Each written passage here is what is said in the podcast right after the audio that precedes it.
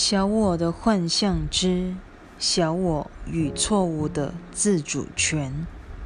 一，究竟心灵是怎么营造出小我的？这话问得合情合理。其实，这可说是你所能提出最上乘的问题了。然而，我们不宜把它当作过去事件来回复这一问题。因为只要是过去的，便已无足轻重。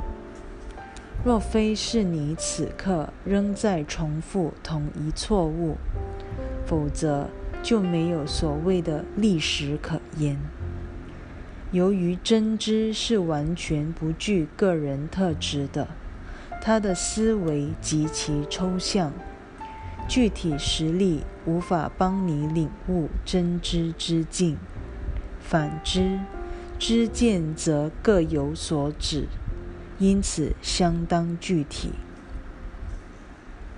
二，每个人都会为自己打造一个小我或自我，由于小我的不稳定性，必然随波逐流且变幻莫测。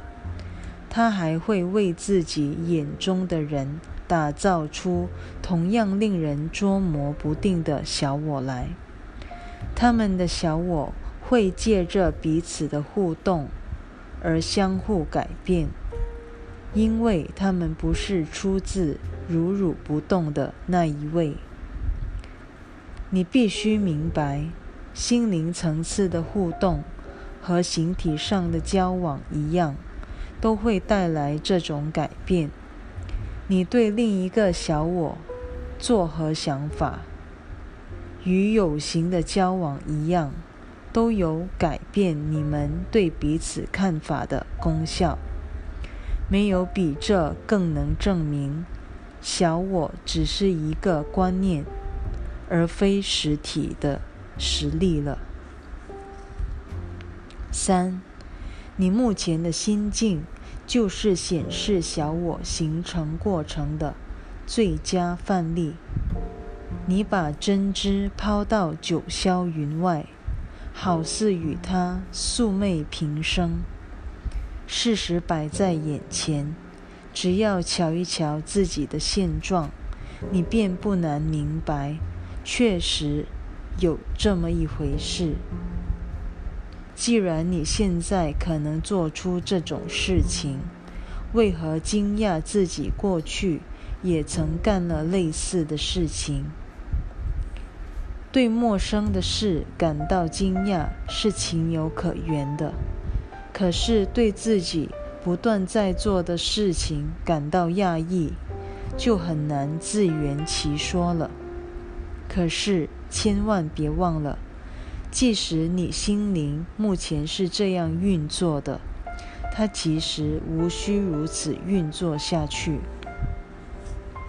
四，试想动物对自己的幼毒之爱，它们本能的感到有保护的必要，只因动物是己之所出，为自己的一部分，没有人。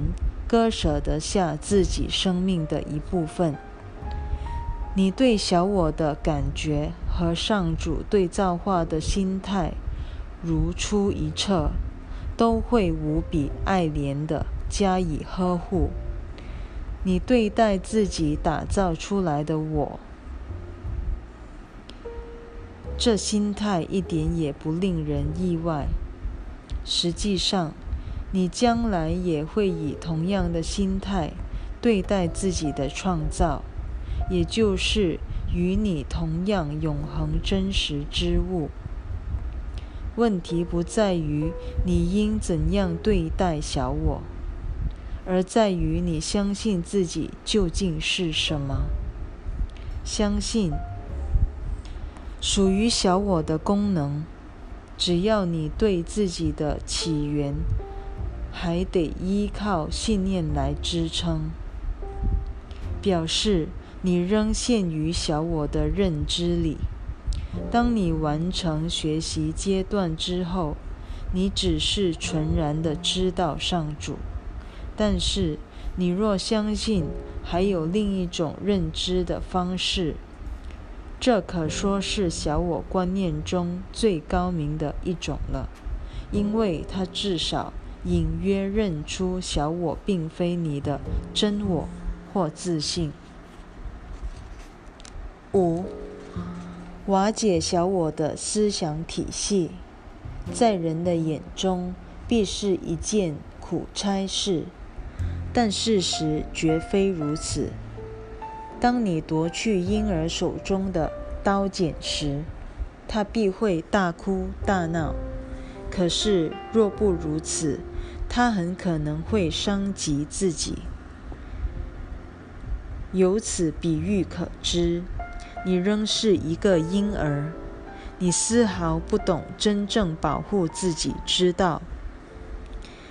你自以为需要之物，对你的伤害可能最大。然而，无论你目前是否真正明白这一道理，至少你已同意与我合作了，朝着不伤人、多助人的方向努力。这两种心理素质必须齐头并进才行。纵然如此，你的心态仍会冲突迭起，因为它毕竟还是以小我为基础。但这一状态不会持续太久，你只需耐心坚持一下，随时提醒自己，最后的结局。会与上主本身一般屹立不摇的。六，唯有时时刻刻感到自己真的很富裕之人，才可能真正行善爱人。只要你深思一下爱心善行的真正内涵，便会明白此言不虚。对小我而言。任何施舍都暗示着所施之物从此就失去了。若再把施舍与牺牲联想在一起，你必须先相信自己迟早会得到更好的回报，才会舍得给予，也才忍受得了给出之后的一时之缺。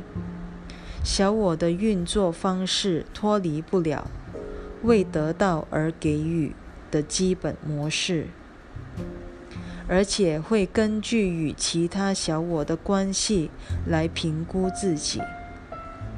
匮乏的信念会在小我心中挥之不去，因为小我正是匮乏信念的产物。小我之所以把其他小我如此当真，其实是为了证明自己也是真的。小我心目中的自我尊严，说穿了，不过是诱导自己接受小我的真实性，暂时降低自己的侵略性而已。这种自尊心理其实是经不起打击的。任何一点压力，在小我心中都成了生死存亡的问题。